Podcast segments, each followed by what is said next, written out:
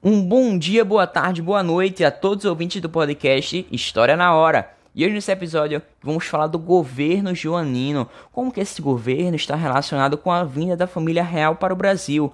E você, acredita que a história do Brasil seria diferente se a coroa real não tivesse se deslocado para a América Portuguesa? E outra coisa, o século XIX foi marcado por muitas revoluções. E você acredita que esse tipo de movimento é capaz de mudar ideias e o modo como as pessoas agem? Bom, é a respeito desse tema que eu quero te convidar para irmos a esse século que eu acabei de falar. Século XIX, um período em que a Europa inicia o signo das revoluções, os ideais iluministas colocam em xeque as teorias da natureza divina dos reis e ajudam assim a construir novas formas de sociedade, além de obrigar os representantes do antigo regime a se adequar a novos tempos. Por exemplo, a coroa portuguesa optou pelo famoso ditado político que afirma que é necessário mudar para que as coisas permaneçam as mesmas. Mas e você, está curioso para entender o porquê desse velho ditado da coroa portuguesa? Bom, então você é meu convidado especialíssimo. Além de convidado, é o meu viajante no tempo para irmos ao século XIX, o século de muitas mudanças que interferirão no período nosso atual do Brasil. Mas eu sei que você está curiosíssimo para saber um pouco mais a respeito desse deslocamento da família real para os trópicos. Mas antes, vejamos Napoleão Bonaparte, que conquistava diferentes territórios em áreas diferentes da Europa. E disso, em 1806, ele adotou a estratégia que queria enfraquecer economicamente o seu grande adversário europeu, para falar melhor, seu grande rival, a Inglaterra. E para isso ele impôs o bloqueio continental, que proibiu o comércio dos demais países europeus com a Inglaterra e assim Napoleão ameaçava com retaliações militares aqueles que quisessem descumprir as suas determinações. Bom, esse cenário afetou diretamente Portugal, já que o país tem uma grande dívida com os ingleses e dependia das reexportações de seus produtos americanos. E por isso, a decisão de impor o bloqueio continental trouxe um problema simplesmente imenso à monarquia portuguesa e fez com que o velho projeto de trazer o seu deslocamento da sede do império para o Brasil voltasse a ser discutido. Bom, a ideia de transferência da corte para a colônia americana surgia sempre nos momentos de crise, por exemplo, na União Ibérica, quando a Espanha invadiu Portugal em 1580, e também diante do período de Marquês de Pombal, quando as ameaças franco-espanholas aconteciam, em que ele mesmo recomendou ao rei Dom José tomar uma medida semelhante. Bom, mas contextualizando, no início do século XIX, essa ideia não agradava ao príncipe regente Dom João, que recebia notícias do avanço napoleônico, oscilando entre será que eu apoio os franceses ou os ingleses? Bem, no primeiro caso, seria necessário se render a Napoleão e sofrer investidas inglesas no Atlântico. Já no segundo, era necessário resistir ao avanço francês e manter a soberania sobre o Atlântico sob a tutela britânica. E eu te pergunto, qual foi a decisão de Dom João? Bom, em 1806 e 1807, o governo português trouxe essa política oscilante, promovendo a rendição às tropas napoleônicas, mas também negociando algumas oportunidades, algumas coisinhas ali de transferência para a América. Isso provocou a elevação de tensões diplomáticas e em 1807 mais de 6 mil soldados franceses já estavam estacionados nas fronteiras de Portugal, sob o comando do general Junot. E diante disso, na madrugada de 25 de novembro, a coroa portuguesa decidiu iniciar sua transferência para o Brasil com o respaldo da poderosa esquadra inglesa. Ou seja, estavam muito tranquilos, porque essa marinha, a rainha dos mares, estava protegendo Portugal. Portanto, já foram mais tranquilizados, né? E dessa forma, toda a corte portuguesa iniciou uma viagem para o território colonial, isso mesmo, o nosso Brasil.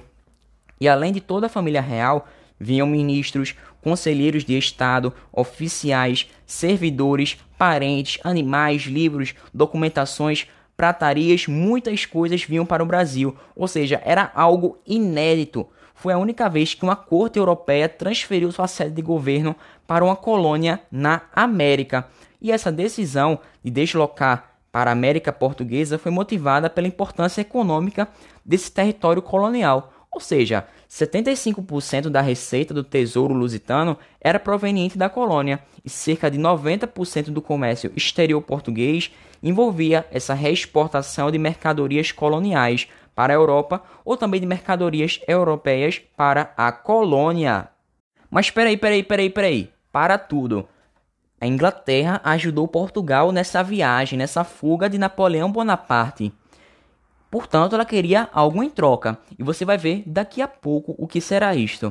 O papel econômico da colônia ajudava a compreender essa importância da primeira medida régia tomada na nova sede do Império Lusitano, ou seja, a abertura dos portos brasileiros às nações amigas, que foi assinada em fins de janeiro de 1808, ou seja, em uma parada transitória na antiga capital da colônia, Salvador que a abertura dos portos pode ser vista como uma contrapartida à escolta militar inglesa nessa transferência da corte para a América. E essa medida autorizou a importação de mercadorias transportadas por países que conservassem paz com Portugal, ou seja, aqueles países amigos de Portugal. E estabeleceu assim que os vinhos, aguardentes e azeites pagariam o dobro dos impostos a que estavam sujeitos antes da chegada da corte, e as demais mercadorias pagariam 24% sobre o seu valor e ainda poderiam ser levados pelos estrangeiros, gêneros e produtos coloniais, exceto o pau-brasil e outros produtos listados como monopólios da coroa. E essa abertura dos portos decretou oficialmente o fim do Pacto Colonial Português, ou seja, aquele exclusivismo estatal, colônia-metrópole, sempre nesse mesmo fluxo, sem alterar nada.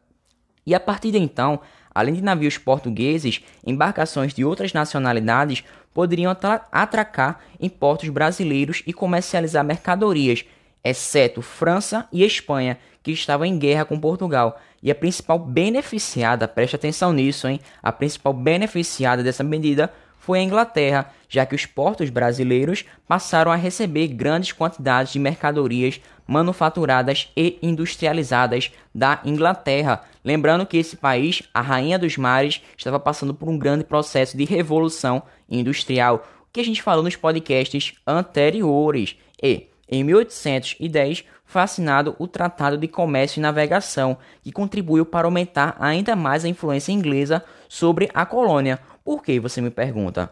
Esse tratado reduziu os impostos sobre os produtos ingleses, ou seja, essas mercadorias se tornavam mais competitivas que as dos outros países, inclusive com relação às de Portugal, porque os produtos ingleses seriam tarifados em 15%, enquanto os portugueses em 16%, e os produtos de outras nações europeias pagariam 24%.